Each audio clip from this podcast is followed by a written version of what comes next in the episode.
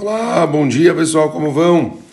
Baruch Hashem, a gente continua estudando, terminando o livro do Hafetz Chaim, Mahavat Chesed. Falamos sobre receber visitas ontem. Hoje o capítulo fala a respeito de visitar doentes. Explica o Hafetz Chaim a respeito da mitzvah de Bikur Cholim. O homem desfruta dos seus benefícios nesse mundo, enquanto o fundo permanece reservado para ele no mundo vindouro. Também, então, é uma mitzvah que a pessoa tem benefícios nesse mundo e depois.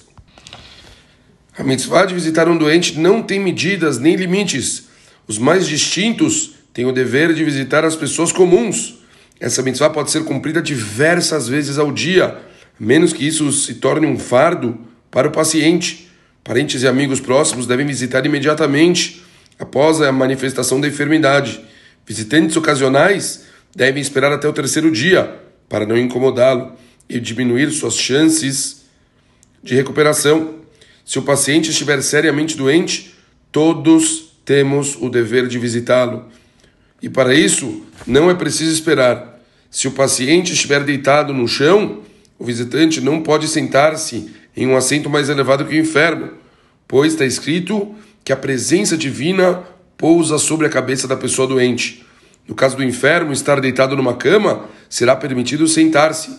Shulchan Aruch reza que não devemos visitar uma pessoa com problemas intestinais para não deixá-la envergonhada, nem as com dores de cabeça ou nos olhos, pois as conversas as perturbam. O mesmo se aplica em todos os casos similares.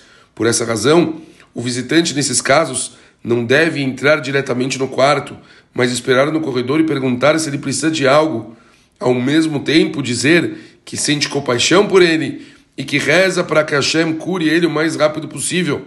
Não deve deixar de invocar a compaixão divina para cada pessoa doente que visitamos. Se visitamos um paciente e nos esquecemos de rezar pela compaixão divina, não teremos cumprido essa mitzvah completamente. O doente não deve ser visitado durante as três primeiras horas do dia, pois sua condição não é, quer dizer, de uma, uma sensível melhora nesse período. E então a pessoa precisa esperar o suficiente para conseguir passar lá e realmente poder fazer diferença na vida de um doente. Impressionante. Detalhes que às vezes a gente passa desapercebido. Eu percebo que muitas pessoas querem fazer o, o, fofo, sabe? Eu vou até lá, eu vou mostrar que eu tô lá. Calma. O mais importante é ver as necessidades da pessoa. Se por algum motivo a pessoa vai ficar desconfortável, não vá. Verifique a situação. Espere do lado de fora. Veja se a pessoa precisa de alguma coisa, uma necessidade. Reze pela pessoa. Mas, escreve o Rafetz Haim, é possível rezar por um doente em qualquer língua, pois ao fazê-lo estamos nos dirigindo diretamente à presença divina que está ao lado da pessoa. Contudo, se não estamos na presença do paciente, devemos usar somente o ivrit, pois os anjos devem elevar as nossas tefilot até as alturas e eles não compreendem outras línguas. Que coisa curiosa, escreve o Ravetz Haim. Nossa petição deve incluir o paciente, de quem a gente quer que ele se cure, e todos os doentes do povo Israel, pois assim será melhor aceita nos céus. Assim, a gente consegue fazer com que essa pessoa tenha uma tefilá mais forte ainda.